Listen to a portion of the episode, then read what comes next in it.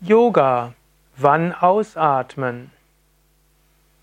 Hallo und herzlich willkommen zu einem Vortrag aus der Reihe Fragen an Sukadev.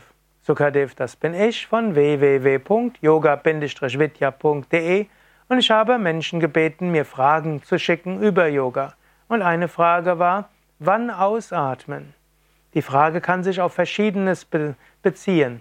Zum einen, in der Bewegung, wann atmest du ein, wann ein, und sie kann sich darauf beziehen bei Atemübungen. Ich will mal beginnen bei Pranayama, bei Atemübungen. Es gibt zum Beispiel Kapalabhati, das ist die Schnellatmung, dort hältst du die Luft an und dann ist manchmal die Frage, wann ausatmen nach der Yoga-Übung Kapalabhati. Hier wäre der Tipp, halte die Luft so lange an wie angenehm und danach atme aus. Du machst es nicht so wie beim Apnoe-Training, also Luftanhalttraining, wo die Luft so lange anhältst wie irgendwie möglich, sondern halte die Luft an so lange wie angenehm. Und wenn du ausgeatmet hast, solltest du danach normal weiteratmen können. Wenn du nach dem Ausatmen ein bisschen außer Atem bist, hast du vielleicht etwas zu, zu lange gewartet. Es passiert nichts Schlimmes, aber die Empfehlung ist, Halte die Luft nur so lange an, wie angenehm ist. Genauso ist es auch in der Wechselatmung, einer anderen Yoga-Übung. Dort machst du einen bestimmten Rhythmus. Du atmest ein, hältst die Luft an, atmest aus. Normalerweise gibt es dort ein bestimmtes Verhältnis, zum Beispiel 4 Sekunden einatmen, 8 Sekunden anhalten, 8 Sekunden ausatmen.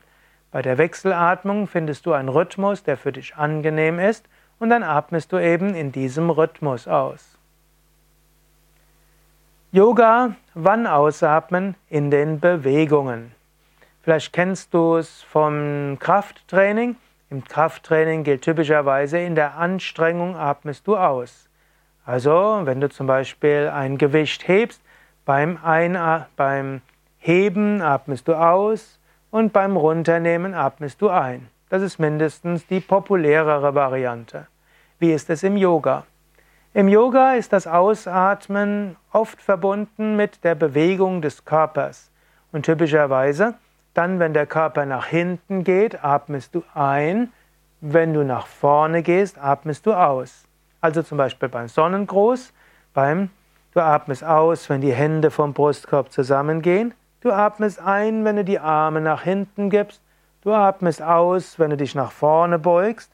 Du atmest ein, wenn du den Kopf hebst und das Bein nach hinten gibst.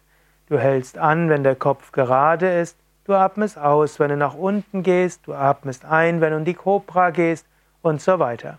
Also wann immer du dich nach hinten beugst, atmest du ein. Wenn du dich nach vorne beugst, atmest du aus. Sehr häufig läuft es im Yoga dann auch darauf hinaus, dass du beim Einatmen dich etwas anstrengst, weil tendenziell Rückbeugen anstrengender sind als Vorwärtsbeuge. Das mag dem sportlichen Training widersprechen, aber es ist mehr eine Frage des Atmungssystems. Wir wollen im Yoga tief atmen und so, wann immer wir uns nach hinten beugen, atmen wir ein, nach vorne beugen wir aus. Und dann bei anderen Übungen, wo es nicht so wirklich auf den, die Lungen ankommt, hängt es von der Yogaschule ab. Bei uns zum Beispiel bei Yoga Vidya zum Beispiel bei den Beinhebungen, beim Einatmen heben wir das Bein, beim Ausatmen senken wir das Bein. Aber es gibt andere Traditionen, die heben das Bein beim Ausatmen und senken es beim Einatmen. Bei manchen Übungen ist es nicht wirklich wichtig, wann du einen ausatmest, sondern dass du Bewegung und Atmung harmonierst und zusammenbringst. Mache es vielleicht so, wie es dir stimmig anfühlt, aber vor allen Dingen im Yoga ist oft wichtig, Atmung und Körperbewegung zu, parallel zu machen und das hilft zu größerer Bewusstheit, intensiverer Erfahrung.